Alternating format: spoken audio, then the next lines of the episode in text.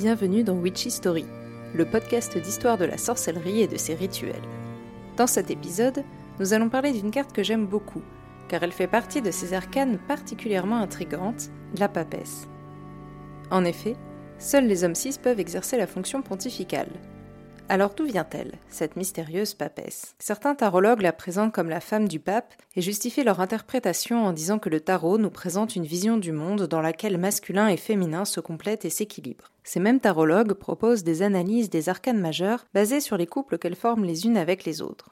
Personnellement, cette analyse ne me satisfait pas. Outre le fait qu'elle soit très binaire et hétéronormée, ce qui était sans doute assez proche tout de même de la vision des choses au XVe siècle, il s'agit surtout d'une magistrale erreur d'un point de vue historique. Si l'on peut avoir cette analyse basée sur le couple avec l'impératrice et l'empereur, on le sait, les papes n'ont pas le droit de se marier. Il est donc très peu probable que la papesse soit l'épouse du pape.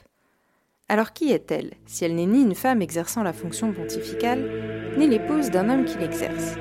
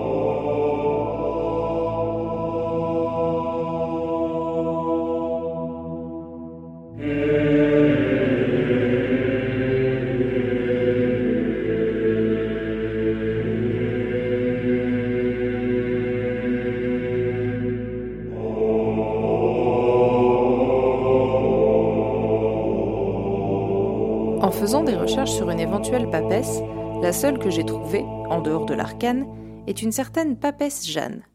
La légende raconte qu'une femme aurait été pape sous le nom de Jean VIII en l'an 854 pendant deux ans, cinq mois et neuf jours très exactement entre les papes Léon IV et Benoît III. On la trouve mentionnée dans les écrits de Sigebert de Jean Blou, qui n'était pas juste un type avec un nom à coucher dehors, mais un moine bénédictin qui vécut de 1030 environ à 1112. Il était hagiographe, c'est-à-dire qu'il écrivait sur la vie des saints, polémiste et chroniqueur, ce qui au Moyen Âge veut dire qu'il écrivait un ouvrage relatant des faits chronologiquement. Dans une de ses chroniques, il avait écrit à propos de Jean VIII Ce Jean était une femme. Un autre chroniqueur, cette fois-ci du XIIIe siècle, Martinus Polonus, un dominicain polonais, a lui aussi écrit une chronique qui a connu une très grande diffusion au Moyen Âge. Dans un écrit qui avait valeur de chronique officielle de la papauté, il a parlé de la papesse Jeanne, ce qui a fixé la légende, mais on n'est pas trop sûr du fondement historique, car il n'y a eu aucun vide entre Léon IV et Benoît III, en tout cas officiellement. Ce qui est sûr, c'est que cette légende a perduré pendant tout le Moyen Âge. On trouvait même un buste de papesse dans le dôme de Sienne en Toscane. D'ailleurs, que nous raconte-t-elle exactement cette légende? Eh bien que Jeanne se serait fait passer pour un homme afin de devenir pape, et que la vérité aurait été découverte lorsqu'elle aurait accouché en pleine procession à Rome. Elle aurait alors été mise à mort avec son enfant et ensevelie sur le lieu même. Ah, ça rigolait pas à l'époque. La statue aurait été érigée à cet endroit. Elle n'existe plus aujourd'hui, mais des guides de Rome datant de 1548 et de 1550 indiquaient cette place et cette statue. Luther lui-même en parle dans l'un de ses écrits. Mais comme cette histoire est quand même un peu dérangeante pour l'Église, ce n'est pas très étonnant que la statue ait disparu si elle a existé. Si l'on revient à notre arcane, on ne sait pas trop si la papesse est une allégorie de la foi ou au contraire un blasphème. Dans l'art de la Renaissance italienne, on trouve d'ailleurs de nombreuses représentations des vertus cardinales la prudence, la tempérance, la force d'âme et la justice. Elles étaient célébrées depuis l'Antiquité grecque et considérées comme les pivots sur lesquels reposait la vie morale. Dans un manuscrit du XVe siècle, on trouve des indications pour les enlumineurs sur la façon de représenter la prudence. L'auteur y explique que la prudence doit être représentée par une dame assise sur une chaise tenant un livre ouvert. Cette description correspond bien à notre papesse. Alors pourquoi le nom de papesse plutôt que celui de prudence? Est-ce un symbole de l'Église et de la foi?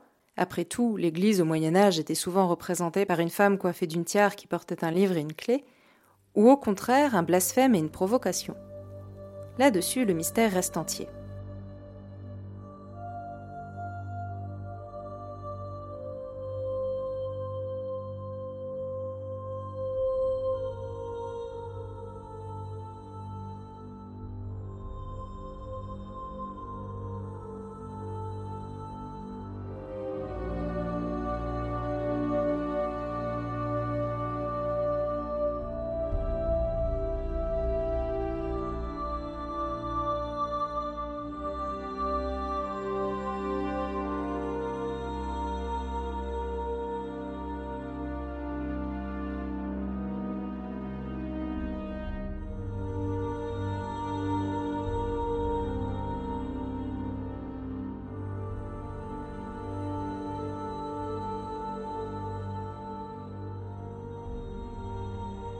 Ce qui est sûr, c'est que cette papesse dérange, puisqu'elle disparaît de nombreux tarots, notamment celui de Besançon dans lequel elle devient la déesse romaine Junon.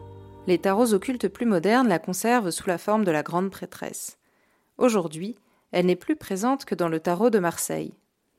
Côté interprétation divinatoire, sans trop de surprise, Cour de Gébelin et Aliette en font une prêtresse égyptienne dédiée au culte d'Isis, mariée au grand prêtre, avec qui elle représenterait les chefs spirituels de la société. Pour Paul Marteau, elle représente la nature et une certaine notion de lourdeur, de retard. Mais j'ai ma petite interprétation perso de cette carte que je vous livre ici. En regardant attentivement, on peut voir que la coiffe de la papesse dépasse légèrement du cadre. C'est la seule à dépasser ainsi. Si l'arcane de la papesse a en effet un lien avec la légende de la papesse Jeanne, peut-être nous invite-t-elle nous aussi à sortir du cadre et à nous élever au-delà de ce à quoi la société nous destine, comme Jeanne, qui a accédé à la fonction pontificale interdite aux femmes. Alors oui, c'est juste ma petite supposition perso, mais j'avoue qu'elle me plaît bien.